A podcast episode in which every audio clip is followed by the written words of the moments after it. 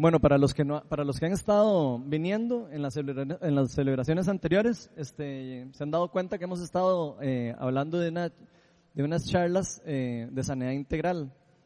Eh, el tema que vamos a tocar hoy, ahora lo vamos a ver más adelante, tiene mucho que ver con un testimonio que quiero compartir hoy con la iglesia.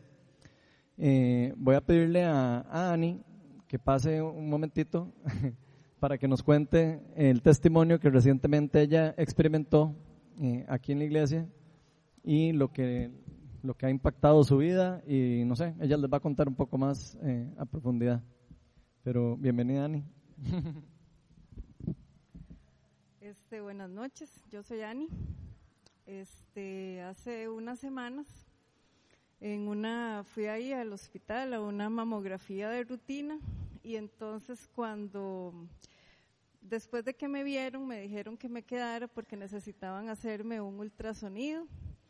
Entonces, cuando me estaban haciendo ultrasonido, la doctora decía, es que esto está mal, que aquí, que allá. Entonces, me dijo, venga por favor, ese era un jueves, venga por el reporte el próximo lunes. Yo llegué martes. Entonces me, me dicen, es que necesitamos que se haga una biopsia de emergencia. Em, y entonces me dan el reporte y entonces el reporte decía algo así como predicción de cáncer de mama y hay un porcentaje altísimo. Entonces yo obviamente me, me asusté, me agarré del Señor, me peleé con Él, o sea, como todo al mismo tiempo, ¿verdad? Y este, pasaron unos días, ah bueno, fui, fui a que me dieran el, a, que me dieran la cita, me la dieron para ahora el miércoles pasado, 15 de marzo. En esos días yo experimenté toda clase de, de, emociones, de pensamientos, porque desde hace un año mi hija batalla con un cáncer, entonces yo decía, o sea, ¿cómo es posible otra cosa y en mí y no puede ser, etcétera? La cuestión es que este Lenny, esta señora que está aquí adelante, me llama y me dice que ella siente que, este, que quiere orar por mí. Entonces, eh, hace 15 días después de la charla de Morris, yo pasé adelante. Eh, Jorleni ora por uno como, no sé, como un ángel y como una guerrera también, porque es muy dulce, como ella ora por uno pero cuando, o sea, lo que yo experimenté ese día, no sé si lo puedo explicar con palabras, pero fue algo sobrenatural. Em, yo escuchaba la adoración, pero escuchaba como un montón de gente orando por mí. Escuchaba a Jorleni, escuchaba, después escuché a Ronald, después empecé a escuchar como un montón de gente. Y hubo un momento donde yo caí para adelante. Sinceramente yo en un par de ocasiones había visto gente caer cuando oraban por ella, pero no, no sé, no lo creía mucho, o sea, no, no sabía si creerlo o no, pero ese día yo lo experimenté. Yo caí para adelante, ellos me volvieron a incorporar y empezaron a orar, pero de una forma como de guerra, o yo no sé cómo decirlo, pero de una forma fuerte. Y yo sencillamente me rendí, o sea, yo me rendí y sí sentía aquí en el vientre calientísimo y sentía en la espalda como si tuviera una mochila hirviendo ahí atrás. El asunto es que después yo me rendí y yo caí, o sea, yo me fui para atrás, esta vez me fui para atrás, primero para adelante, después para atrás. Y yo no sé qué fue lo que pasó, pero sí cuando ya terminó la adoración, yo estaba completamente en paz, en tranquilidad. Eh, me di cuenta que había como dejado unos días toda mi vida como en pausa. Me gusta mucho hacer caminatas de montaña, de hecho organizo a veces caminatas de montaña y cosas, y las dejé como en, en un impas. Y con la ayuda de Jorleni, de Dios, de Ronald, digamos, me di cuenta como que me había paralizado esos días. No importaba, o sea, lo que me pasaba, el asunto era que me había paralizado esos días y así no, o sea, Dios me estaba regalando cada segundo, cada minuto. Cuando yo salí de aquí, yo vi la luna, las estrellas, una, un mensaje precioso de uno de mis hijos diciéndome que al otro día me invitaba a una caminata, precisamente. Entonces, como que yo me sentí como que volvía a vivir y por supuesto estaba confiando en Dios de que a pesar de lo que fuera, todo iba a estar bien. El miércoles pasado llego a la cita y entonces cuando es mi turno, estaba el técnico, una doctora, la enfermera, y entonces empiezan a revisarme para arriba, para abajo. Me volvían a limpiar, me volvían aquí, mandan a traer mi expediente, y entonces decía el técnico, es que no hay nada, o sea, no veo nada. Entonces ya mandan a la doctora, en fin, o sea, no tenía nada, no había nada, no había ninguna masa de la que había hace tres semanas. Entonces, eh, imagínense, o sea, no sé ni cómo expresar, porque fue un milagro vivo, o sea, en mi persona, en mí.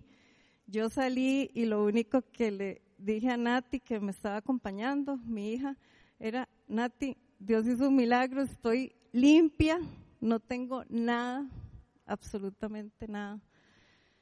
Y bueno, o sea, imagínense cómo me he sentido con ese regalo de vida de, del Señor estos días, de que Él es un Dios de milagros, aún hoy día. Yo la verdad no, o sea, fue un regalo totalmente inesperado, no lo, no lo esperaba algo así, de esa forma. Había creído como que todo iba a estar bien con el Señor, pero jamás verlo así y ver los ultrasonidos y ver una más en uno y en el otro nada en cuestión de días y después de la oración poderosa de, que hicieron por mí aquí.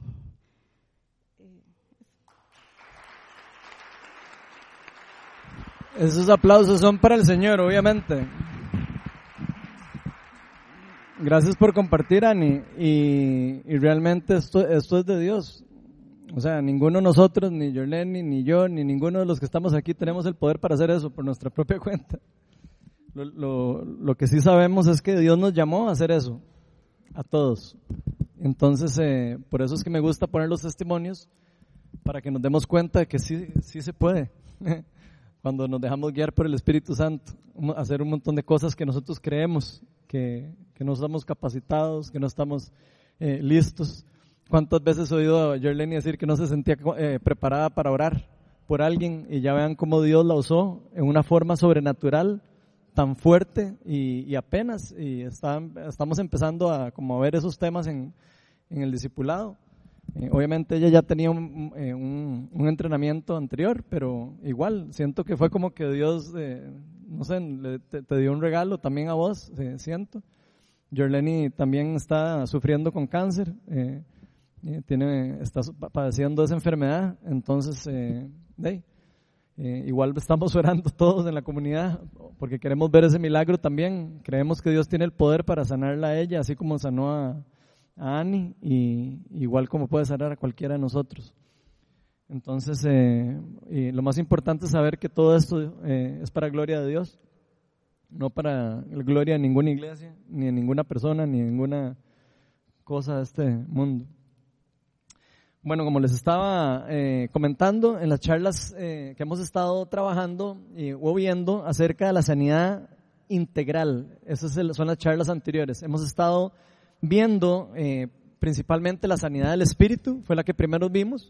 Después vimos la sanidad de las heridas del pasado y después estuvimos analizando más a profundidad la, la sanidad de las relaciones personales.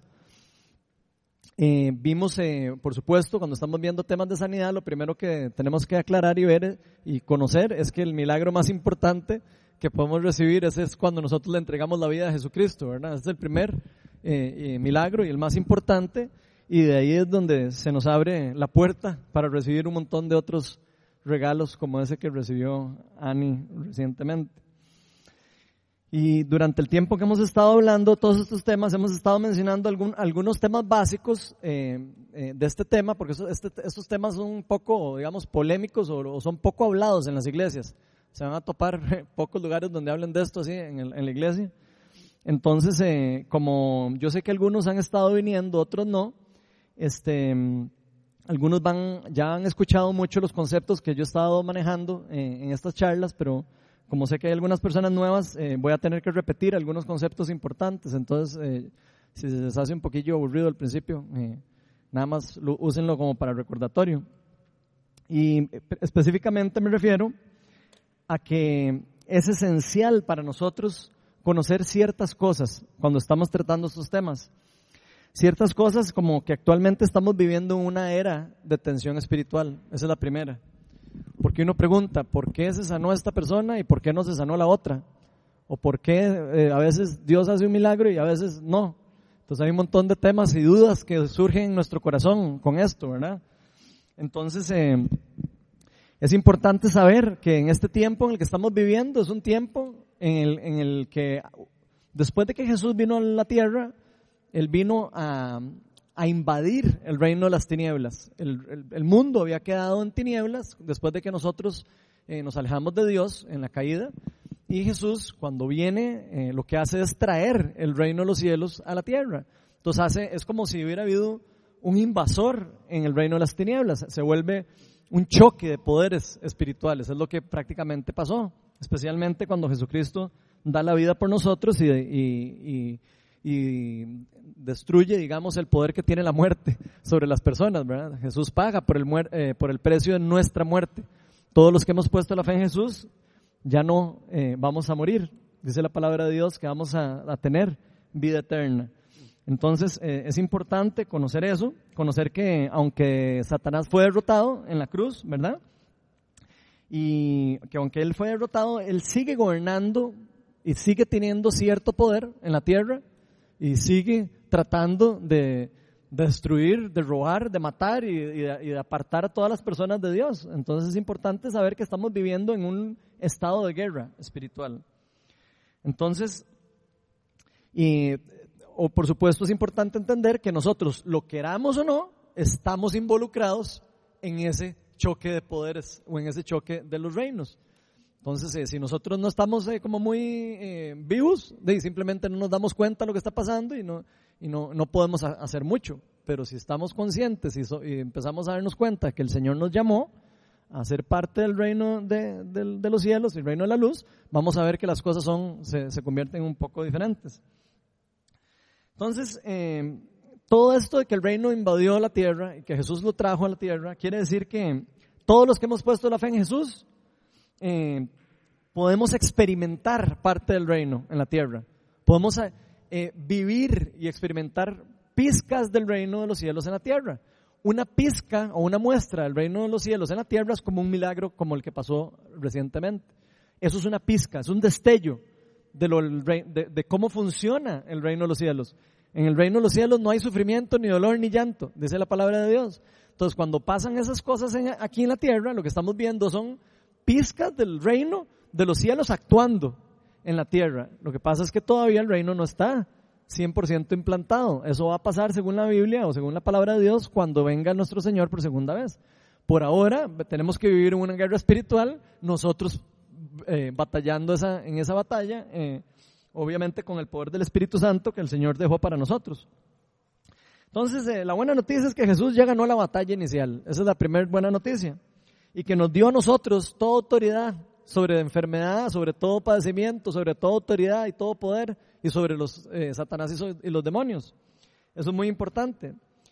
Y por supuesto que también la otra buena noticia es que sabemos que este tiempo de guerra espiritual va a llegar a su fin en algún momento, en un momento específico. Entonces, eh, yo creo que mientras pasa ese tiempo, de, entre cuando llegue la segunda venida de Cristo eh, a la tierra y nosotros, lo que nos queda a nosotros es volvernos parte del reino. El Señor nos dijo, el reino de los cielos está al alcance, está a la mano. Y eso lo dijo porque quiere decir que nosotros lo podemos obtener, lo podemos eh, eh, experimentar. Nosotros nos podemos apoderar del reino. Entonces, eso es algo muy importante. Tenemos que estar preparados para la batalla. Entonces, luego de haber estado hablando acerca de todas estas esferas anteriores de la sanidad, eh, que ya vimos anteriormente, podríamos decir que prácticamente todos los casos que hemos visto hasta el momento tienen que ver con situaciones que a primera vista eh, son invisibles para nosotros. Si se fijan, hemos hablado de temas espirituales, de, heridas del pasado, de relaciones. O sea, ninguna de esas sanidades nosotros la podemos ver con, con los ojos. O sea, yo no puedo ver a una persona y decir, ah, sí, ya esta persona fue sanada de las heridas del pasado. Tendría que vivir con ella un montón de rato para poder darme cuenta si de verdad fue liberada. Igual con la parte espiritual. Yo no puedo conocer si una persona le entregó la vida a Cristo sin, sin vivir con él un montón de tiempo para ver si de verdad cambió su vida, su forma de vivir. Entonces, eh, igual con las relaciones. O sea, yo no sé, yo, aquí nos podemos ver todos, pero yo no sé cómo, cómo son las relaciones de cada uno de nosotros fuera de aquí. ¿Cierto? Entonces, hemos estado viendo cosas que a primera vista son invisibles, por decirlo de alguna manera. Cosas que con los ojos naturales ninguno de nosotros puede ver. Entonces, hoy vamos a estar enfocados en un tipo de sanidad muy diferente. Hoy vamos a estar enfocados en, una sanidad que ocurre, que cuando ocurre, se vuelve muy evidente para nosotros. ¿Por qué? Porque lo podemos ver. Lo podemos ver con nuestros ojos eh, naturales o lo podemos ver por confirmación médica, como el caso que le pasó a Annie. De hecho, el, tema que vamos a estar viendo hoy, eh, yo me atrevería a decir que es uno de los temas de mayor preocupación de todos nosotros. La sanidad eh, que tiene que ver con nuestro cuerpo, la sanidad física. Hoy vamos a seguir esta serie de charlas eh, con este cuarto tema que va a estar relacionado en lo que vamos a llamar la sanidad, la sanidad del cuerpo. Entonces, esta cuarta esfera de la sanidad se relaciona principalmente con nuestra parte física o orgánica. Ya no tiene nada que ver con la parte espiritual. Obviamente, eh, sabemos que somos personas integrales, todas las, todas las partes de nosotros, alma, cuerpo y espíritu, se relacionan entre sí. Entonces, obviamente, todas se, se relacionan, pero en este caso vamos a trabajar o vamos a enfocarnos solo en la parte física. Entonces, para que, para que lo entendamos. Y este tipo de enfermedades son evidentemente eh, diagnosticables o, podemos verlas en la, en, en, la, persona, ya sean enfermedades o sean eh, padecimientos o sean incapacidades. Especialmente pueden ser confirmadas por personas que trabajan en el área de la medicina. Entonces esta área incluye todas las enfermedades que tengan que ver con nuestros órganos, como cabeza, pies, piernas, brazos, eh, órganos internos, Em, y cualquier otra parte de nuestro cuerpo en general. Por ejemplo, malformaciones, puede, entra dentro de, este, dentro de esta esfera, daños por accidentes, aunque haya sido un daño generado después en el cuerpo, también entra, no solo los que nacieron con una discapacidad, sino los que sufrieron una discapacidad en algún momento o, o algún daño. Enfermedades en la piel, enfermedades autoinflamatorias, enfermedades bacterianas, celulares, como el cáncer o, o otras eh, enfermedades similares a esas. Estas aflicciones nos pueden afectar, por supuestamente, nuestro diario vivir. Cuando, cuando alguno de nosotros sufre algún padecimiento físico como estos, por supuesto que la vida nos cambia y nos afecta. Y no solo nos afecta la parte física, sino nos puede afectar otras partes del cuerpo, eh, otras partes de nuestro ser integral.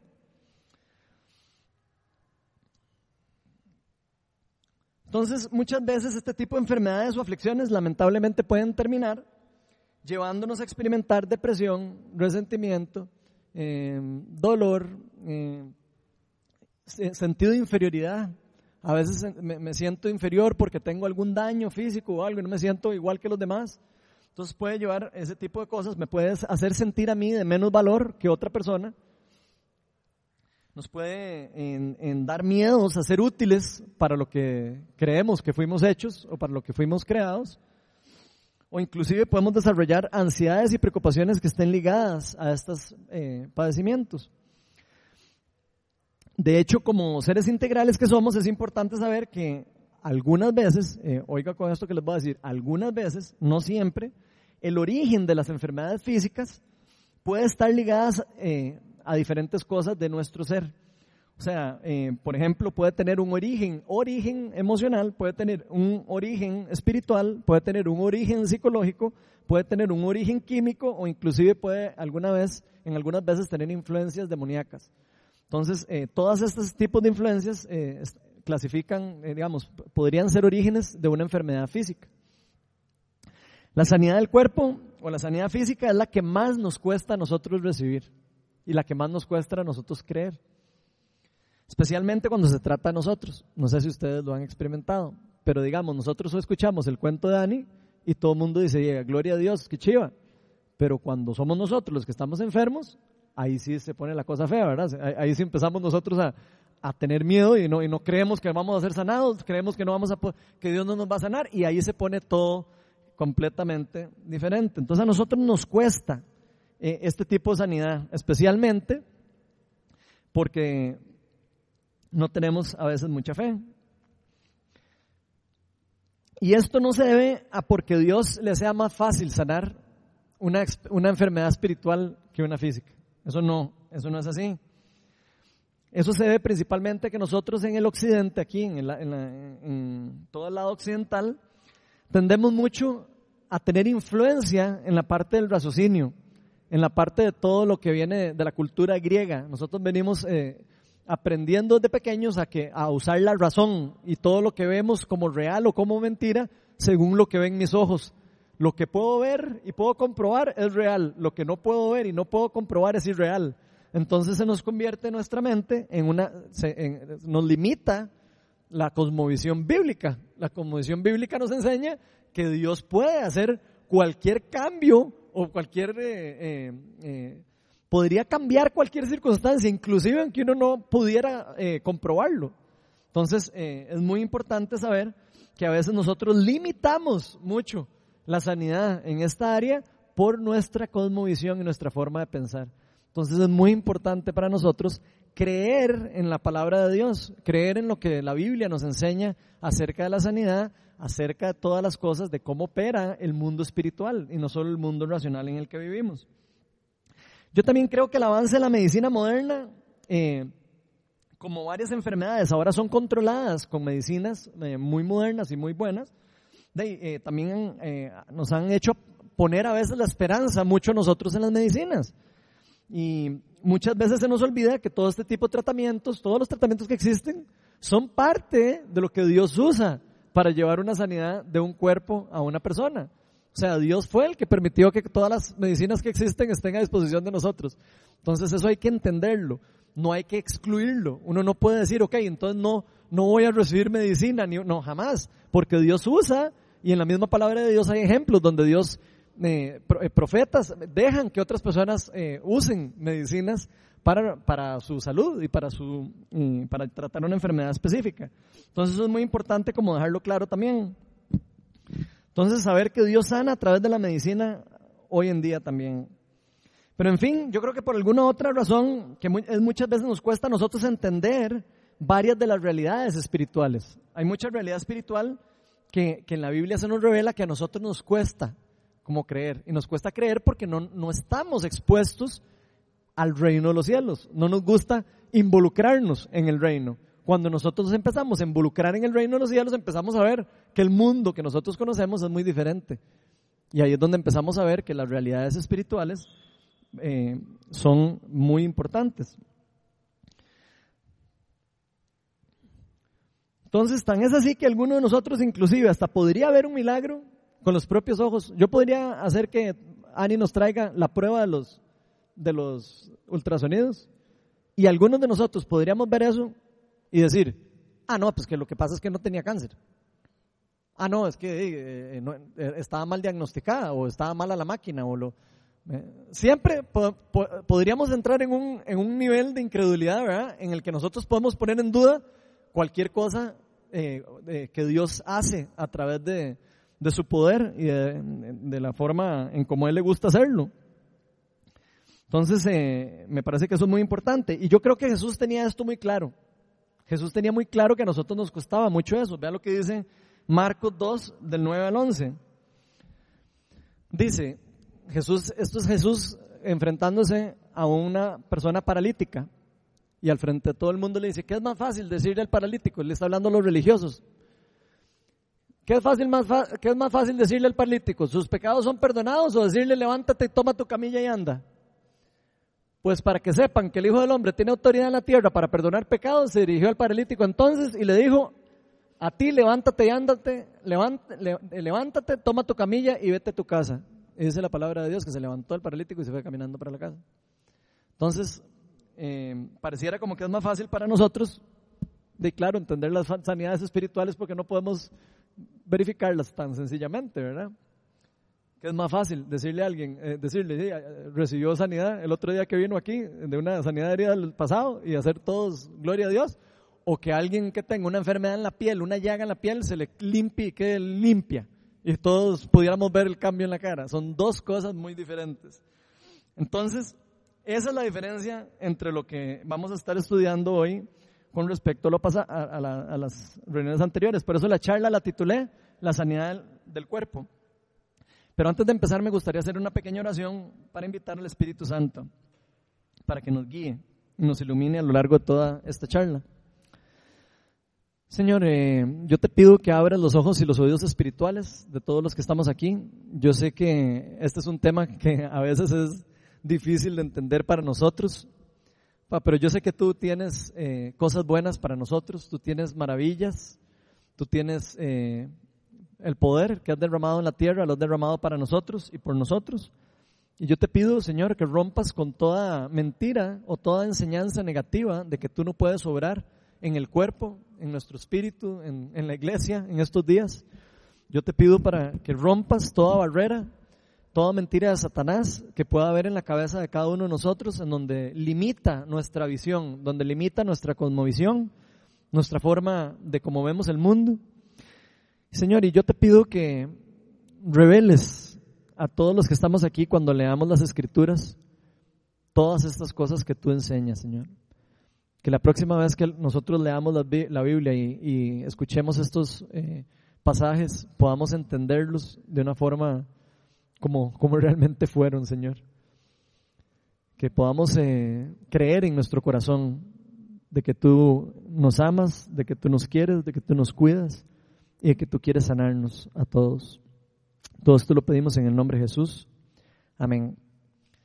Bueno, entonces hoy vamos a estar viendo, eh, principalmente vamos a estar en dos ejemplos de la Biblia. Decidí ver dos ejemplos de la Biblia en donde vamos a ver cómo operan este tipo de aflicciones y cómo Dios puede sanarlas. Pero para, pero para eso vamos a ver un ejemplo del Antiguo Testamento y después vamos a ver un ejemplo del Nuevo Testamento con el fin de que podamos ver que Dios es el mismo ayer, hoy y siempre y por los siglos y Dios no cambia. Eso es muy importante. Vamos a ver que la voluntad de Dios siempre es el bien de la humanidad. Dios siempre quiere el bien para cada uno de nosotros, especialmente para quienes los ama, lo aman a Él. Entonces la, voluntad final de Dios siempre es salvar, restaurar y sanar a su pueblo. Para los que no le sabían, por, eh, por ejemplo, para los que no sabían, en el Nuevo Testamento hay 26 ejemplos de sanidades físicas. Digo, por si no sabían, para que vean la cantidad de ejemplos que hay de sanidades físicas en el Nuevo Testamento. El Nuevo Testamento fue escrito, para los que no saben, después de que vino Jesucristo. O sea, después de que vino Jesucristo, todos los apóstoles y algunas personas escribieron los libros. Y fueron las, lo que ellos experimentaron después de que Jesús estuvo en el mundo y cuando Jesús después ya fue glorificado y, derramó el Espíritu Santo en la tierra. Entonces, eh, a mí me llama mucho la atención que haya ese montón de ejemplos porque si hay muchos ejemplos en la Biblia de algo es porque realmente Dios quiere que nosotros sepamos que ese algo es algo verdadero y real. Si no, no estaría tantas veces en la Biblia. Entonces creo que deberíamos de ponerle atención. De hecho, si leemos los evangelios, nos daremos cuenta que Jesús tenía compasión por los enfermos, siempre quería sanarlos, él siempre que llegaba alguien, él siempre tenía la voluntad de sanarlos. De hecho, muchos de los relatos de los evangelios podemos descubrir cómo Jesús en varias ocasiones sanó a todos los enfermos que llegaron a donde él. En algunas ocasiones no, no sabemos por qué. En algunas ocasiones él llegaba a algún lugar, veía a una persona y sanaba a una persona. ¿Por qué hacía eso? No sé. Pero sabemos que en muchos pasajes se nos dice que él sanaba a todos los enfermos que llegaban a donde él a pedirle oración. Inclusive, de hecho, hasta sanó a algunas personas que ni siquiera creían en él, que no sabían ni siquiera que él era el Hijo de Dios ni nada, y lo sanaba. Entonces, es también impresionante ver cómo él tenía compasión por las personas que tenían problemas, especialmente los que tenían problemas físicos. Él se compadecía por esas personas. Entonces, eh, a mí me gusta mucho esto porque todas esas historias eh, en donde Jesús sanó a algunas personas que ni siquiera creían en Él y, que le llegaron a pedir sanidad, eh, nos hace darnos cuenta cuál es la verdadera voluntad de Dios. La palabra de Dios nos dice que Jesús es la plena representación de Dios Padre. O sea que si nosotros queremos conocer a Dios Padre, tenemos que conocer a Jesús. Si conocemos a Jesús, sabemos qué es lo que Dios piensa y cómo Dios actúa. Entonces, si vemos que Jesús sanó a todos los enfermos, si vemos que Jesús echaba fuera a todos los demonios y que Jesús traía sanidad a la gente, lo que sabemos entonces es que Dios quiere traer sanidad a la gente, Dios quiere traer liberación a las personas y quiere traer salud y bienestar a todas las personas. Entonces hoy vamos a estar eh, viendo dos ejemplos y me pareció verlo mejor con dos ejemplos para que podamos ver dos tipos diferentes de cómo es que Dios puede traer sanidad. El primer ejemplo que vamos a ver es el de Eliseo, cuando sana a Namán. Y eso lo vemos en el segundo libro de Reyes, capítulo 5, del 1 al 15. Se los voy a leer porque es bien largo, entonces voy a leerles toda la historia. Dice, Namán, el jefe del rey de Siria, era un hombre de mucho prestigio y gozaba del favor de, de su rey, porque por medio de él el Señor había dado victorias a su país. Era un soldado valiente, pero estaba enfermo de lepra. En cierta ocasión, los sirios que habían salido a merodear, capturaron a una muchacha israelita y le hicieron criada a la esposa Namán. Un día la muchacha le dijo a su ama, ojalá y el amo fuera a ver al profeta que hay en Samaria, porque él lo sanaría de la lepra, de su lepra. Namán fue a contarle al rey lo que la muchacha israelita había dicho. El rey de Siria le respondió, le respondió, bien, puede decir, yo le mandaría una carta al rey de Israel y así Namán se fue llevando 30 mil monedas de plata, 6 mil monedas de oro y 10 mudas de ropa. La carta que le llevó al rey de Israel decía, cuando te llegue esta carta verás que el portador es Naamán, uno de mis oficiales. Te lo envío para que lo sanes de, de su lepra. Al leer la carta al rey de Israel, se rasgó las vestiduras y exclamó, ¿acaso soy yo Dios capaz de dar vida o muerte para que este tipo me pida sanar a un leproso? Fíjense bien que lo que me está buscando es pleito. Entonces imagínense el rey de Israel. Cuando Eliseo, hombre de Dios, Eliseo era uno de los profetas de Israel, para, los que, para que puedan entender un poco los que no conocen. Cuando Eliseo, hombre de Dios, se enteró que el rey de Israel se había rasgado las vestiduras, le envió este mensaje. ¿Por qué está su majestad tan molesto? Mándeme usted a ese hombre para que sepa que hay un profeta en Israel. Así que Namán, con sus caballos y carros, se fue a la casa y dijo, por, aquí quiero que se imaginen esto. Él venía con, con carruajes y con caballos y con un montón de cosas. Era una persona importante. No era, no era un cualquiera el que estaba llegando aquí a buscar al liceo. Entonces dice que llegó con carros y fue a la casa del liceo y se detuvo ante la puerta. Entonces el liceo le envió un mensajero que le dijera, ve y zambúllete siete veces en el río Jordán, así tu piel sanará y quedarás limpio. Namán se enfureció y se fue quejándose. Y yo creía que el profeta saldría a recibirme personalmente para invocar el nombre del Señor su Dios y que con un movimiento de la mano me sanaría de lepra. ¿Acaso los ríos de Damasco y el de Habana y el, y el de Farfar no son mejores que toda el agua de Israel? ¿Acaso no podría zambullirme yo en ellos y quedar limpio? Furioso, dio media vuelta y se marchó. Entonces vean la actitud de Namán. Entonces sus criados se le acercaron para aconsejarle, Señor, si el profeta le hubiera mandado hacer algo complicado a usted, no le hubiera hecho caso. Con más razón, si lo único que le dice a usted es que se zambulla y que así quedará limpio, y así quedará limpio. Así que Namán bajó al Jordán y se sumergió siete veces, según se lo había ordenado el hombre de Dios. Y su piel se volvió como la de un niño. Quedó limpio y. Quedó limpio. Luego Namán volvió con todos sus acompañantes y presentándose ante el hombre de Dios, le dijo, ahora reconozco que no hay Dios en todo el mundo, sino solo en Israel. Luego, le ruego a usted aceptar un regalo de su servidor, pero Eliseo respondió, tan cierto como que el Señor vive a quien yo sirvo, que yo no puedo aceptar nada. Y por más que insistió Namán, Eliseo no, no accedió. En este caso persistió Namán, permítame usted llevarme dos cargas de esta tierra, ya que de aquí en adelante su servidor no va a ofrecerle holocaustos ni sacrificios a ningún otro Dios, sino solo al Señor. Y cuando mi Señor el Rey vaya a adorar en el templo de Rimón y se, y se apoye en mi brazo, y yo me veo obligado a inclinarme, inclinarme allí, desde ahora ruego al Señor que me perdone por inclinarme en ese templo.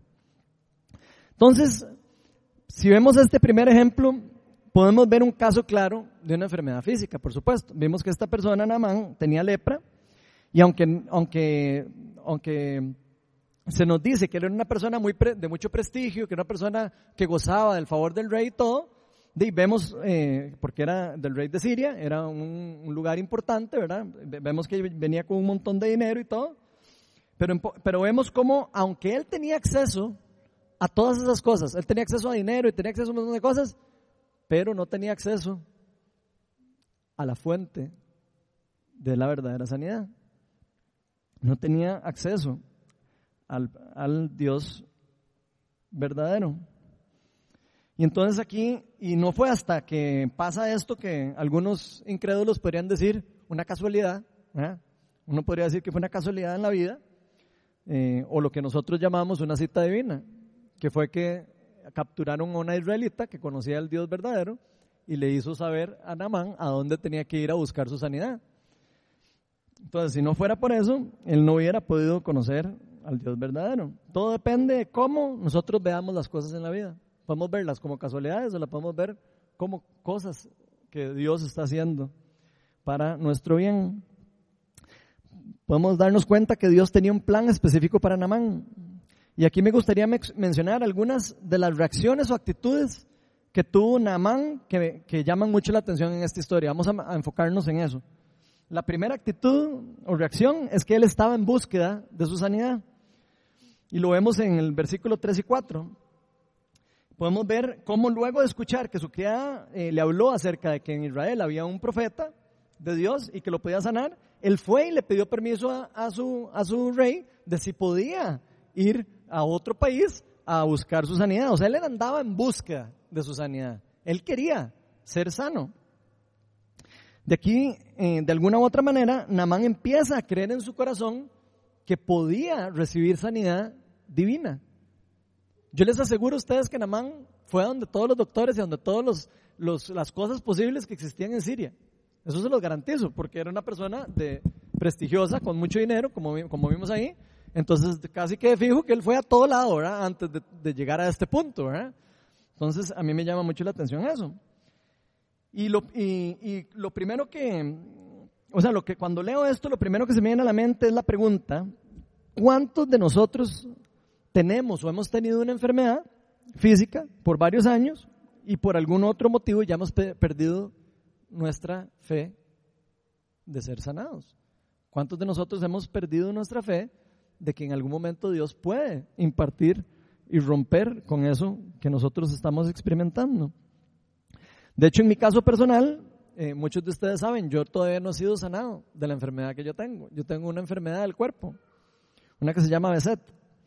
Pero a pesar de que yo no haya recibido la sanidad completa hasta el momento, eh, estoy mejor, eh, estoy más estable, obviamente con ayuda de, medicinas también. Pero yo nunca he perdido la esperanza de que yo voy a ser sanado. Y de hecho yo lo declaro con mi boca, que yo voy a ser sanado. Y que vamos aquí a todos eh, a glorificar en algún momento, en cuando yo traiga la muestra de que fui sanado, así como fueron sanados otras personas que vamos a ir viendo. Entonces yo nunca pierdo la esperanza y eso es algo que nadie me puede robar. Eso es algo que nadie le puede robar a nadie, la esperanza. Inclusive aunque uno no la haya recibido en tanto tiempo. Yo tres años con una enfermedad y no la he recibido todavía.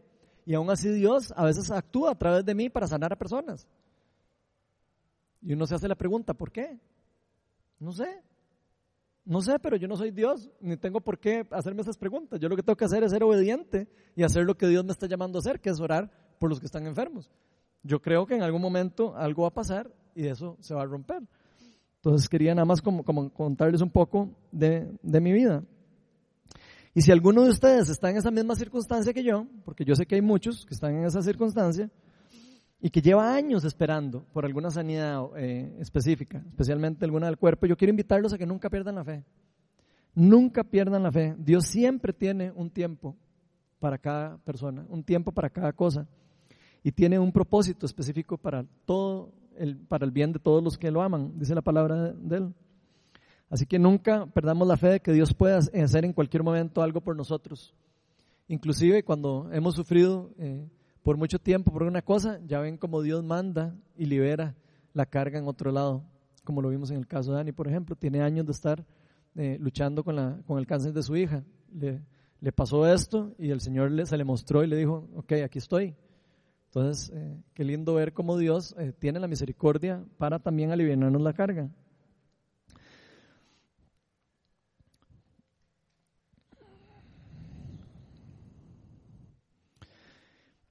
Inclusive, ¿quién quita que hoy de aquí hoy salga alguien sanado?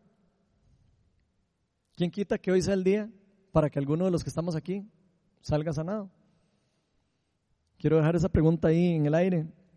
¿Quién quita que hoy mismo no voy a recibir yo mi sanidad? Así es como nosotros tenemos que vivir la vida, con esa actitud, día a día, esperando que sea el día del Señor, el día el que nosotros vamos a ser sanados o liberados.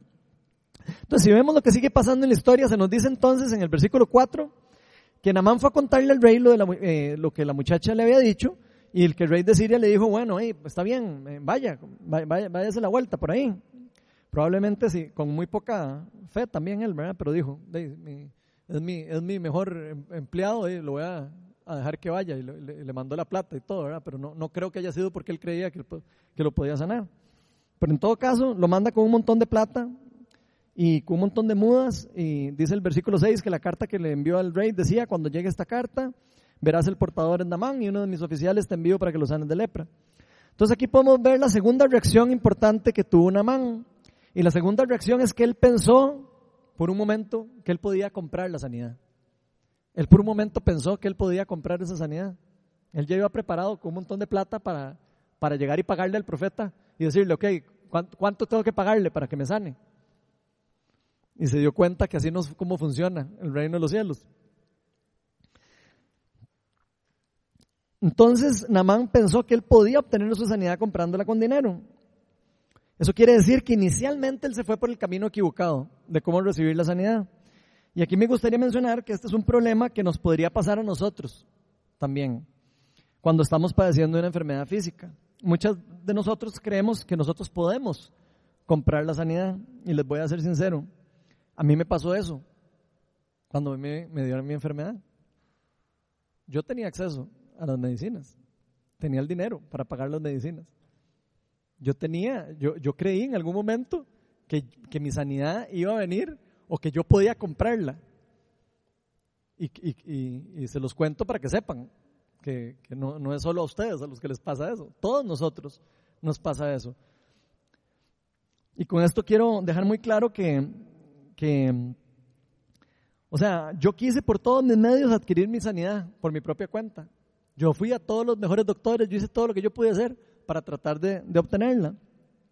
Y con esto quiero aclarar que yo no estoy en contra de ir a buscar la sanidad, porque quiero que, eh, perdón, de ir a donde doctores, eh, porque para que sepan, yo voy donde doctores y estoy recibiendo tratamientos médicos muy modernos para la enfermedad que yo tengo y que me han caído muy bien. Entonces, eh, eh, yo tengo muy claro que Dios fue el que permitió también que yo tuviera acceso a eso y que estuviera tan bien como estoy ahora. Pero el problema de esto no es tanto el querer, el, e, ese pensamiento. el problema principal está cuando nosotros creemos que somos nosotros los que podemos obtener por nuestra propia cuenta, adquirir la sanidad. Porque Dios la puede hacer por medio de la medicina, la puede hacer por medio de un milagro. El problema es cuando nosotros creemos que somos nosotros los que tenemos que eh, llevar eso a cabo. Es Dios quien lo lleva a cabo.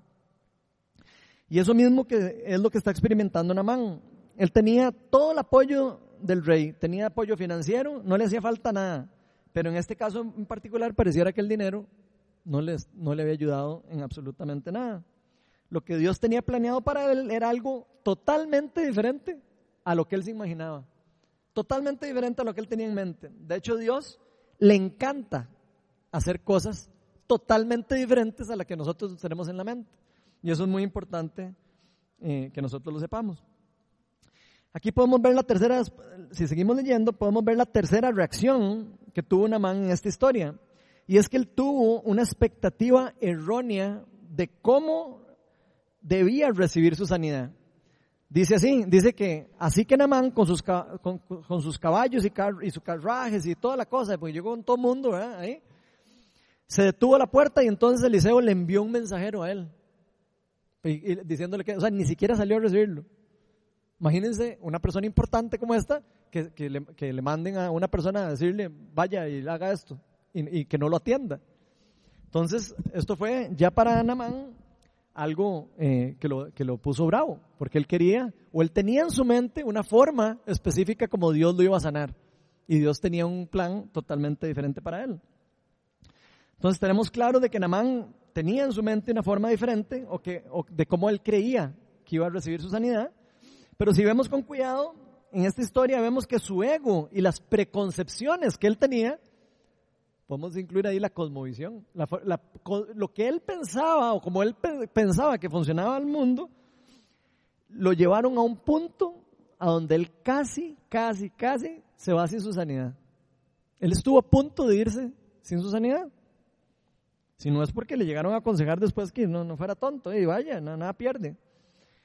Entonces, él quería que el profeta lo recibiera con honores y que fuera como una persona importante que era, pero se topa con que llega donde el profeta, le toca la puerta y ni siquiera sale a recibirlo y lo manda a hacer eso de meterse en el río.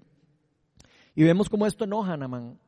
Lo enoja porque él ya tenía en su cabeza esa forma de como él quería ser sanado. Viera yo cómo me enojé cuando llegué donde los doctores en la enfermedad y no, no, no, había, no había forma de, de que encontraran qué era lo que yo tenía. Uno se enoja porque uno cree uno cree que uno puede controlar eso y uno cree que uno puede hacer que los doctores y todo el mundo eh, cambie las cosas para que uno se, acomoden a la, necesidad de uno. Y así no es como funciona el asunto. Entonces, Namán por poco y pierdes su sanidad. Y aquí me gustaría decirles algo. No importa si ya han orado miles de veces por ustedes. Por mí han orado cualquier cantidad de personas que ustedes imaginen, por mi enfermedad. No importa que hayan orado montones de personas por cada uno de nosotros. No importa si, hemos, si no hemos recibido nuestra sanidad todavía, nosotros, como hemos estado esperando. Muchos de nosotros a veces nos ponemos tristes cuando oran por nosotros y no recibimos la sanidad. Yo llevo tres años orando, que personas oran por mí y no recibo mi sanidad. Pero yo sé que el Señor algo está haciendo. Yo sé que el Señor está trabajando algo en mí. Probablemente está trabajando cosas en mi carácter también. También quiere tal vez que yo eh, conozca eh, algunas partes del sufrimiento que, puede ser que lo vaya a usar él para el bien del, después de alguien. Entonces eh, yo creo que uno tiene que como que tener siempre la perspectiva buena de lo que Dios está haciendo. Y Dios de hecho nos enseña que nosotros nunca tenemos que perder la fe y siempre tenemos que buscar y perseguir y persistir a recibir cosas de Él. Es una de las cosas que Él nos enseña en la Biblia. Uno nunca sabe cuándo es el momento indicado para que llegue ese milagro o esa cosa que estamos pidiéndole a Dios.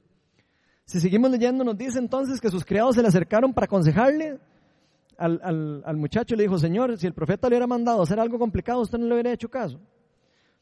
Y ahí termina Namán yendo lavándose al río las siete veces. Entonces aquí podemos ver la siguiente reacción que Namán tuvo en esta historia. La cuarta reacción es que él puso de lado su ego él tuvo que poner de lado su ego y obedeció al profeta. Eso fue lo que él terminó haciendo. No importa todo lo que hizo antes, eso fue lo que terminó haciendo. Entonces aquí vemos cómo Namán tuvo que poner sus razonamientos de lado. Tuvo que decir, ok, saben, todo lo que yo siento y todo lo que yo creo, no, va a hacerle caso a lo que me está diciendo el profeta de Dios. Quiso obedecer al profeta. Y de hecho esto que Eliseo hizo con Namán lo podemos ver en varios de los, bueno, en uno o en varios de los relatos de Jesús cuando, cuando sanó a personas con enfermedades físicas. Vean lo que nos, se nos dice en Juan 9, del 6 al 7. Esto es Jesús hablando, lo que vamos a leer. Dice, dicho esto, oigan esto lo que hizo Jesús para sanar a alguien, a un ciego. Escupió en el suelo, hizo barro con la saliva y se lo untó en los ojos al ciego diciéndole, ve y lávate en el estanque de Siloé, que significa enviado, eso no lo dice en todas las Biblias, el ciego fue y se lavó y al volver ya veía. Entonces vean cómo Dios trabaja en, las, en sanidad, en formas que totalmente nosotros decimos, está loco, ¿quién va a hacer eso? Entonces, imaginan que yo llegue aquí, escupa y les ponga saliva en los ojos a ustedes. Bueno, si quedan sanos, tal vez no se, no se pondrían bravos conmigo, pero, pero lo que voy es que vean el tipo de formas de como Dios sana. Y nosotros estamos, eh, eh, alguien hace eso y lo vemos como si fuera, de, está loco. Entonces yo quiero, lo que quiero es que vean cómo la cosmovisión de nosotros nos afecta al recibir sanidad de Dios.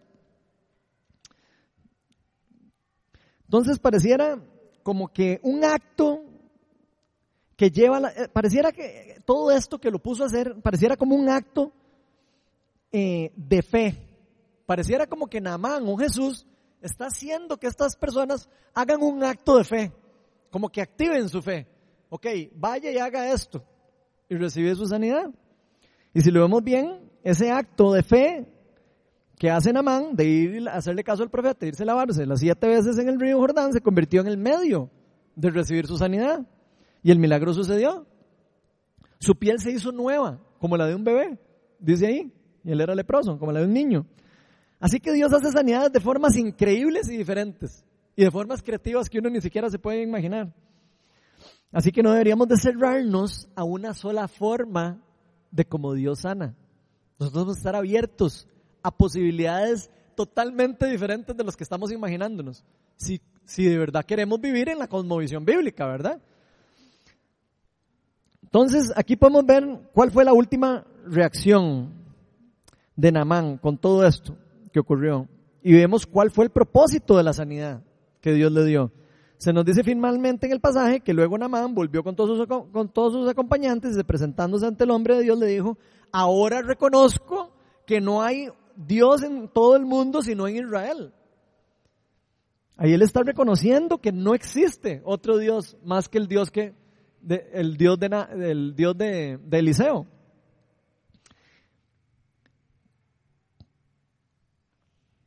Y luego le rogó hasta que le aceptara plata de regalo, después de que ya había sido sanado. Pero tan cierto como el que vive el Señor, a quien yo sirvo, que yo no voy a aceptar nada le dijo el profeta. El profeta hubiera podido aceptar la plata y quedar todo el huevo, como diría uno, ¿verdad? ¿Cierto o no?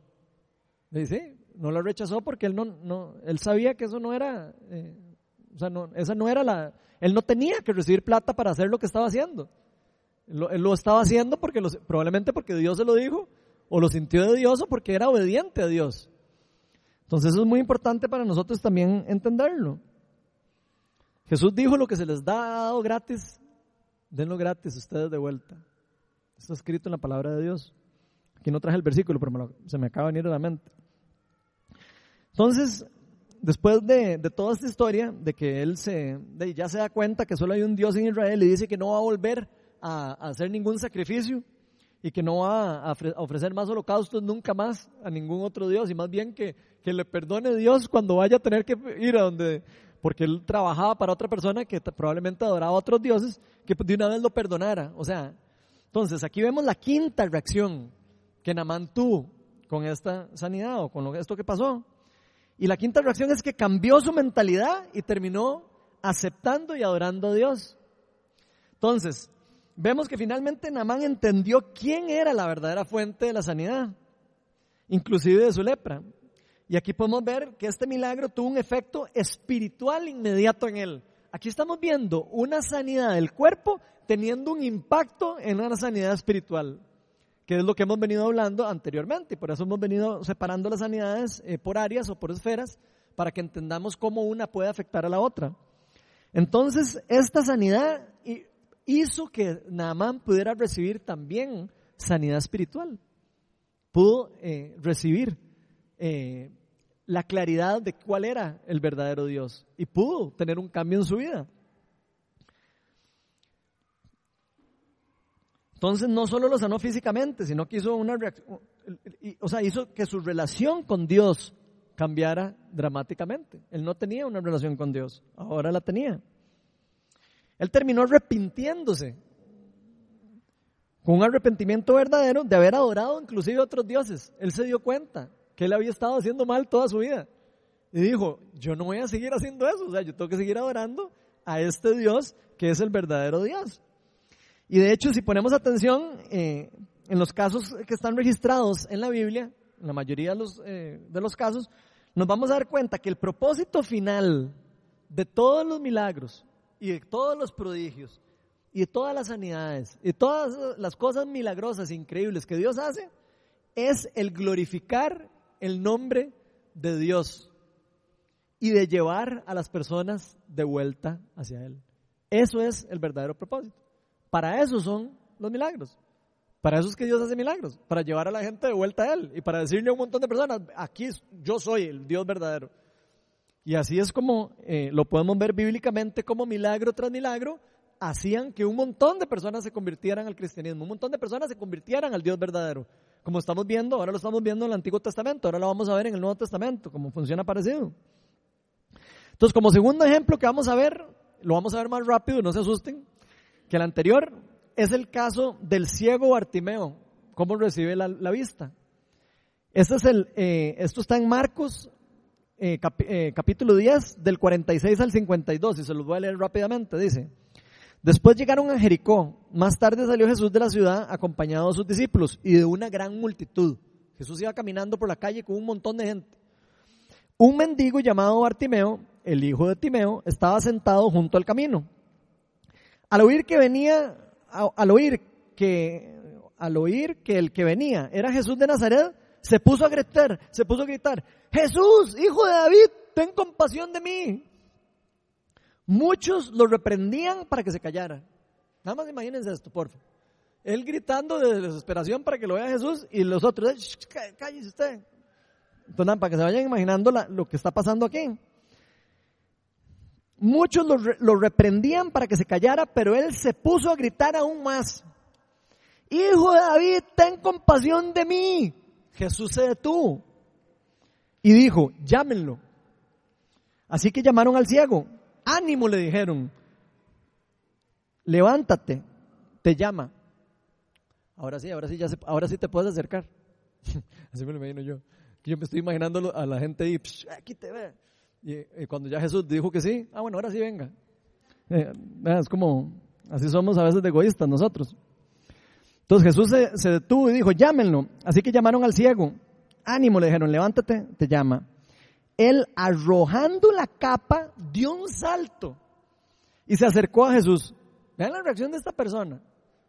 Dio un salto de emoción, donde Jesús ya lo vio, tiró su capa, otro tirado, pegó un brinco y se acercó a Jesús. Y vean lo que le pregunta a Jesús, ¿qué quieres que haga por ti? Le preguntó. Rabí, quiero ver, respondió el ciego. Puedes irte, le dijo Jesús, tu fe te ha sanado. Al momento recobró la vista y empezó a, a, seguir a Jesús por el camino. Entonces aquí vemos nuevamente el caso de otra persona que tenía una incapacidad física. En este caso vemos que era un mendigo que se llamaba Bartimeo. Y como vimos en el pasaje, él era ciego y Jesús lo sana por completo de, su, de, la, de la vista. Jesús lo sanó por completo. Y aquí vemos como la sanidad del cuerpo, en este caso, trajo restauración a la vista, por supuesto, en el caso, y ocurrió frente a muchas de las personas que estaban alrededor de Bartimeo.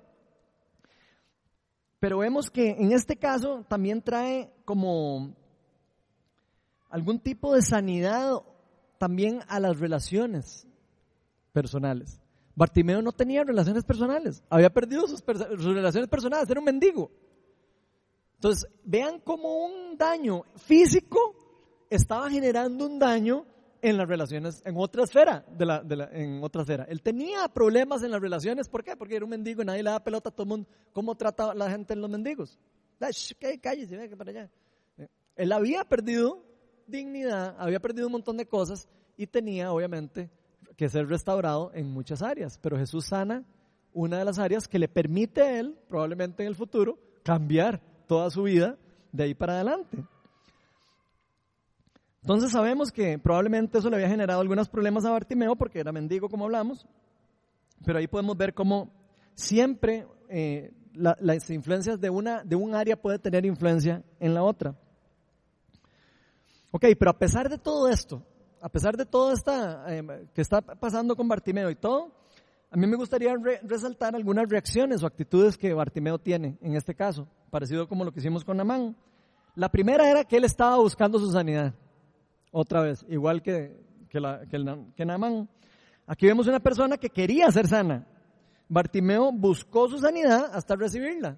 Él estaba ceñido en, en, recibir su sanidad. Y lo lindo de esto es que por más que él había estado sufriendo las secuelas de la enfermedad, o sea, aunque ya probablemente tenía años de sufrir por todo esto y estar ahí enfermo, él todavía tenía fe de que Dios podía sanarlo en cualquier momento. Él no había perdido su, su fe, inclusive haber estado todo ese tiempo así como estuvo. Y de hecho su fe fue la que le abrió las puertas a él para recibir su sanidad. Entonces vean qué, interesante eso. Y creo que con este ejemplo Dios nos quiere mostrar algo especial a nosotros, que Él siempre puede aparecer en nuestro camino. Él siempre puede aparecer de repente, nos puede pasar caminando a la par. Él puede aparecer eh, en nuestro camino y puede sanarnos de cualquiera de nuestras aflicciones en cualquier momento. Nada más tenemos que estar nosotros como ese mendigo, listos y esperando el momento para cuando lo veamos acercarnos a Él y pedir la sanidad y recibirla. Pero tenemos que tener la fe, aunque llevemos tiempo de estar, eh, aunque perdamos la fe, de, de saber que tenemos tiempo de estar enfermos o padeciendo alguna enfermedad. Entonces la segunda reacción que vemos de Bartimeo es que él estaba determinado y ceñido en recibir la sanidad. Dice el versículo 47 que al oír que venía Jesús de Nazaret se puso a gritar, Jesús de Nazaret, hijo de David, ten compasión de, mí. Y muchos lo reprendían para que se callara, pero él se puso a gritar todavía más, hijo de David, ten compasión de mí. Y Jesús, hasta que Jesús se detuvo y lo volvió a ver. Y se fijó en él y se acercó y lo sanó. Entonces con esto quiero resaltar que aquí Bartimeo no solo creía que Dios podía sanarlo. Nosotros podemos creer que Dios puede sanarnos. Él no solo creía que podía sanarnos, sino que cuando vio la oportunidad, él no la dejó pasar. ¿Cuántas oportunidades nosotros a veces dejamos pasar para recibir sanidad? Es la pregunta que yo me hago. ¿Cuántas veces a veces sabemos que hay posibilidades de recibir sanidad y las dejamos pasar? Aquí Bartimeo no dejó pasar la, la oportunidad que él tenía para recibir la sanidad. Con esto me encanta porque Annie dijo que Jorleni le dijo, ay, me encantaría que vos oraras. Esa fue la oportunidad que Dios le envió a Ani. Ani hubiera podido decir, ah, no, qué pereza. Eh, mejor no voy, o lo que sea. Y se hubiera podido perder de la sanidad que tuvo. Entonces, yo lo que quiero que entiendan con esto es que seamos sensibles a poder ver a Jesús alrededor de nosotros en las cosas del día a día.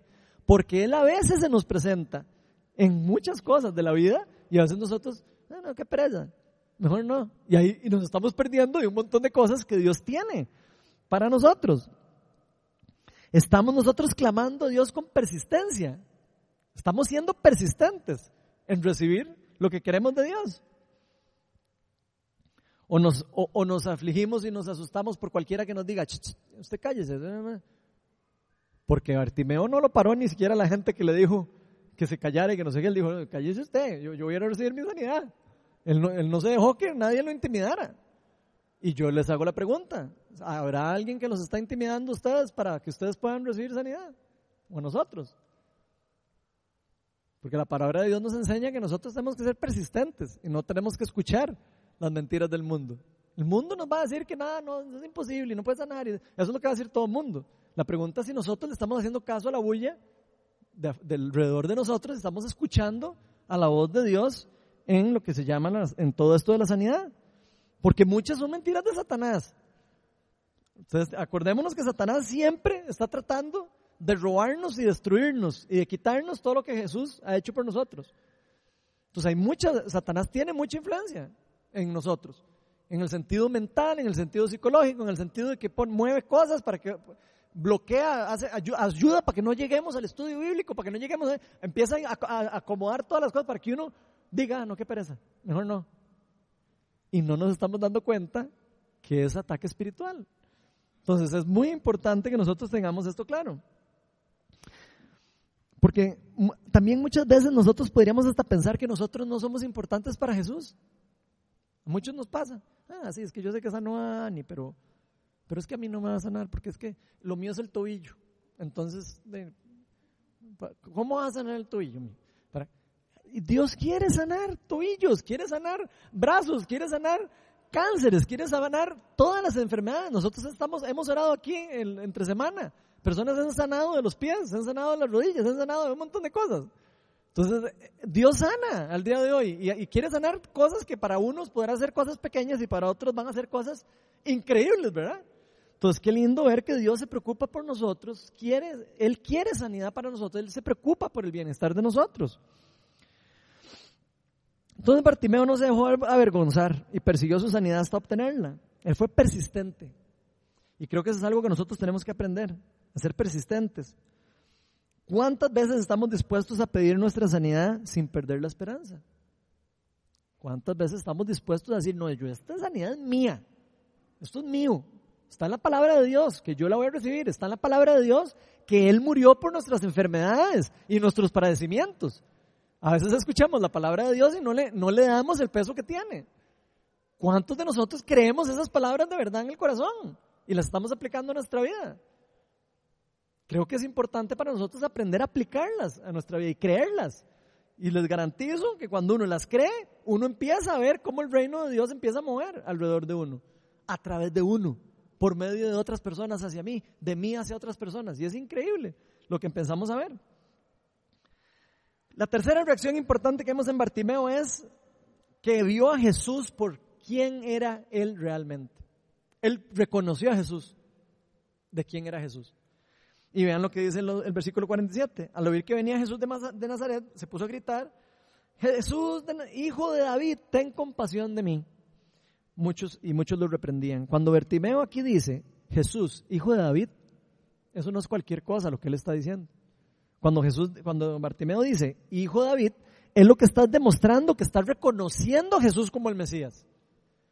Él está reconociendo a Jesús como el Mesías. Porque los judíos sabían que el Mesías iba a ser un descendiente del linaje de David. Entonces, cuando él le dice hijo David, no es porque era, el papá se llamaba David, no, es porque él reconoce en él su mesianidad. Él reconoce en él que él era Dios. Y eso es sumamente importante para nosotros, reconocer a Dios por quién realmente es Él. Sabemos y reconocemos nosotros quién es Jesús para nosotros, porque eso es muy importante. Lo estamos viendo aquí.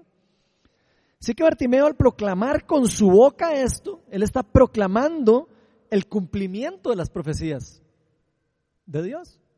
Él estaba proclamando una, una profecía que estaba cumplida.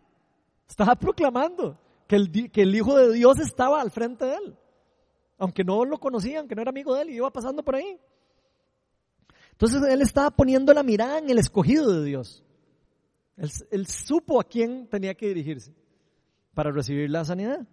Y yo me pregunto si nosotros en nuestro corazón estamos reconociendo quién realmente es Jesús y cuál es su verdadero poder, cuál es su verdadero eh, identidad.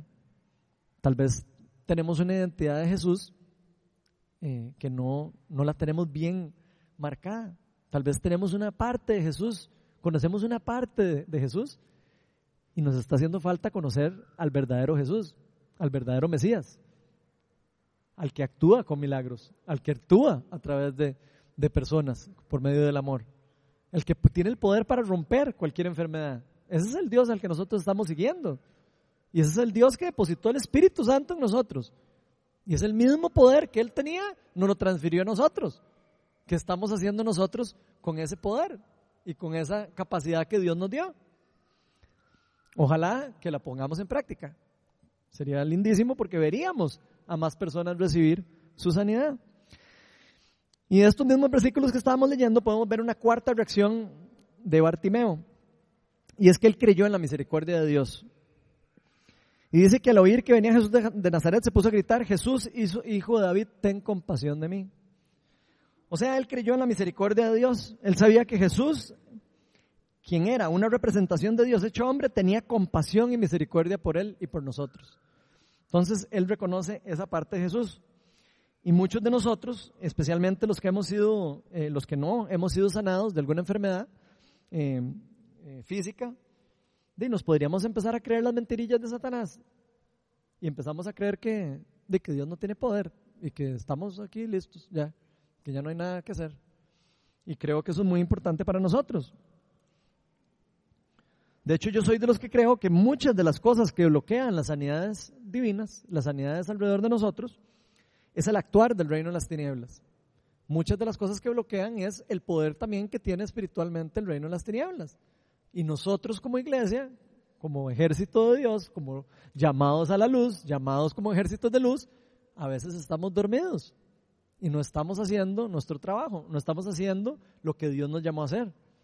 Si nosotros empezamos todos a orar y todos empezamos a caminar hacia la sanidad y empezamos todos a, hacer lo que Jesús nos dijo, de llevar el Evangelio a todas las naciones, de poner manos sobre los que están enfermos, que echar fuera a los demonios, veríamos una cosa muy diferente. Sería una, una cosa totalmente diferente. Entonces hay que saber, cuando estamos en, en cuestiones de sanidad, tenemos que entender que hay una guerra y que nosotros somos parte de la guerra. La pregunta es cómo, si la quiero pelear o si no la quiero pelear. Entonces Satanás sabemos que todavía tiene poder, y en especial en nuestra mente, pero no tiene más poder que el que nosotros le damos a él. Eso es una verdad bíblica. Satanás tiene poder con nosotros, no más del que nosotros le demos. Si nosotros le damos poder, ah, y él se mete y hace de las suyas. Si nosotros andamos en pecado y nos dejamos llevar por el pecado, él se mete y hace de las suyas. Si nosotros creemos que nosotros podemos andar en el reino de las tinieblas y, jugando ahí, haciendo tonto, nos pueden pasar cosas complicadas también. Y eso es importante nosotros reconocerlo. Entonces, pero vemos aquí que Bartimeo sabía que a pesar de todo lo que él había sufrido, Dios no era culpable de su enfermedad. Mucha gente culpa a Dios por la enfermedad que tiene. Cuando yo me enfermé la primera vez, lo primero yo dije, ¿y yo cómo es la cosa conmigo? Siento de, Dios que me está llamando a plantar una iglesia. Y yo estando sano, ¿verdad? Los que no conocen mi, testimonio, así fue mi, testimonio. Yo empecé a, recibir de Dios, me empecé a leer la Biblia, creí en el, Señor, empecé a orar por personas, empecé a ver sanidades y caí enfermo. Eh, qué casualidad. Caí enfermo, de repente. Y, y la primera pregunta mía era, ¿cómo es la cosa? No estoy en el mismo equipo. Bueno, la guerra espiritual, ahí está. Y hay que pelearla. Y por eso es que hay que levantarnos, los hijos de Dios, sin miedo, sin temor. Y saber que Dios tiene compasión por nosotros. Y ya para terminar, la última reacción que podemos ver de este pasaje es que Bartimeo tuvo la fe y creyó en su corazón que Jesús podía sanarlo. Él, él no, solo, no solo vio la posibilidad, sino lo creía en su corazón. Y aquí me gustaría ver algo curioso que pasa en esta historia. Y es que si nos fijamos bien, eh, podemos ver que la pregunta que le hace Jesús a Bartimeo, se nos dice en el pasaje que luego de toda la insistencia de Bartimeo, Jesús se detuvo, llámelo, etc. Y ya, y llamaron al ciego, ánimo, levántate y toma, y eh, te llama. Y él se pone todo feliz y hace todo lo que hace. Pero Jesús le hace una pregunta y le dice, ¿qué quieres que haga por ti? Era obvio lo que él quería, ¿o no? ¿Ustedes creen que Jesús no sabía lo que, tenía, lo que quería, lo que estaba pidiendo Bartimeo? ¿Por qué creen que le pregunta a él qué quieres que, haga de ti? Esa pregunta es más profunda de lo que nosotros nos imaginamos. Algunas veces nos hemos detenido a pensar qué es lo que realmente queremos o necesitamos de Dios. Nosotros. Nos hemos puesto a pensar qué es lo que yo ando buscando de Dios. Porque yo no sé en su caso, pero en el mío yo muchas veces he vivido momentos en donde yo no tenía nada claro qué es lo que yo necesitaba de Dios y qué era lo que yo buscaba de Dios. No tenían la menor idea. No sabían eh, lo que yo necesitaba realmente de Dios en mi vida. Pero en el caso de Bartimeo pareciera como que él estaba muy seguro de lo que él quería. No lo dudó dos veces. Él quería ver, a veces creo que le pedimos a Dios muchas cosas que realmente no necesitamos. Yo creo. A veces le pedimos tantas cosas a Dios y claro, le pedimos de todo y no, no le estamos pidiendo lo que realmente nosotros necesitamos. La pregunta es, ¿qué es lo que estás esperando vos de Dios? ¿Qué es lo que estamos esperando nosotros de Dios?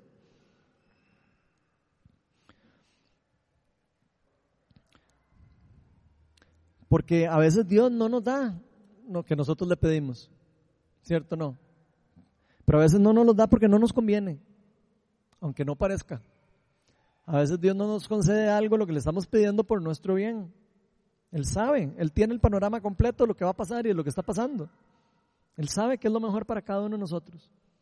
Él sabe, es más, yo le garantizo que Él sabe que lo mejor que a mí me puede haber pasado es haber caído enfermo en ese, en ese tiempo que caí enfermo.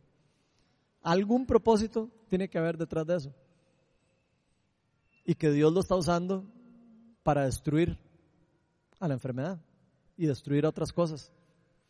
Entonces yo creo que así lo deberíamos de ver todos. ¿Cuántos de nosotros estamos buscando a Dios para adorarlo por lo que realmente es Él? ¿Cuántos venimos a la iglesia para recibir y conocer de Dios? ¿O vamos a la iglesia solo para entretenernos y, vacilar, no sé, y cantar? Yo creo que no. ¿ah? Lo ideal es que nosotros vengamos a la iglesia para conocer de Dios, para realmente tener un encuentro con Jesús y conocerlo, topárnoslo en el camino mientras estamos aquí. Esa es la, idea de lo que estamos haciendo todos aquí. Entonces Bartimeo tenía una fe de que Dios podía sanarlo y creía en su corazón que Jesús era el Mesías, que era el Hijo de Dios y que ese era su día que él estaba esperando durante toda su vida. Y él no lo dejó pasar. Y yo creo que por eso es que Jesús termina proclamando sanidad sobre él, diciéndole, tu fe te ha sanado. Y nos dice la palabra de Dios que sanó inmediatamente. ¿Y qué hizo después de que se fue sanado? empezó a seguir a Jesús. A veces no le ponemos atención a los pasajes. Vean el, el, propósito. ¿Cuál era el propósito de sanarlo? Que siguiera los pasos de Jesús, que siguiera por el camino de la fe y del amor. Entonces, qué increíble ver cómo Bartimeo no solo recibió sanidad y se fue a seguir a Jesús. Se fue a seguir a Jesús después de recibir su sanidad. Otro hubiera podido recibir su sanidad y irse ya. Él decidió seguir a Jesús después de recibir su sanidad. Entonces vemos cómo él, después de haber recibido eso, él decidió seguirlo. Y es muy probable que Bartimeo haya sido un fiel seguidor de Jesús. No lo, no lo sabemos. Pero yo casi que se los garantizo que después de eso, él fue un verdadero seguidor de Jesús. Porque él tuvo un encuentro con él cara a cara. Y él tuvo un encuentro con el verdadero Dios. Y la pregunta es si nosotros queremos seguir a Jesús, si queremos seguir a Jesús en el camino, porque Jesús ya nos hizo el camino, ya nos dijo por dónde es que tenemos que caminar. La pregunta es si queremos seguirlo. Jesús a muchos de los que estamos aquí ya nos sanó espiritualmente. ¿Cierto? Todos los que hemos recibido a Jesús en nuestro corazón hemos sido sanados espiritualmente. Ya Dios ha sanado en nosotros algo. La pregunta es, ¿vamos a seguirlo a Jesús? como Bartimeo, por el camino de donde Jesús nos está llevando. Porque Dios quiere que todos nosotros experimentemos sanidad en nuestra vida. Eso es parte de las promesas de Él. De hecho dice que en el cielo no hay sufrimiento, ni dolor, ni enfermedades. Tarde o temprano Él va a prometer su palabra, de palabra de tenernos en un lugar donde no, donde no encontramos ninguna de esas cosas. Él quiere una sanidad integral para cada uno de nosotros. Por eso no perdamos la fe en Dios. La palabra de Dios nos enseña que todo acerca de las verdades, nos enseña todo acerca de las verdades de Dios. En la palabra está la verdad. Y Jesús decía, la verdad los hará, los hará, los hará libres. Entonces tenemos que empezar a conocer la palabra de Dios. Así que yo quiero que nos vayamos hoy de aquí como queriendo aprender más acerca de Dios. Que nos vayamos de aquí con ganas de dejar de lado las mentiras que sobran alrededor de nosotros, que andan, todas las, las voces que hay alrededor de nosotros, que nos rodean en este mundo. Y por eso abramos hoy nuestro corazón a Dios y dejemos que Él entre y sane cada una de las áreas de nuestra vida. Vamos a ponernos todos de pie.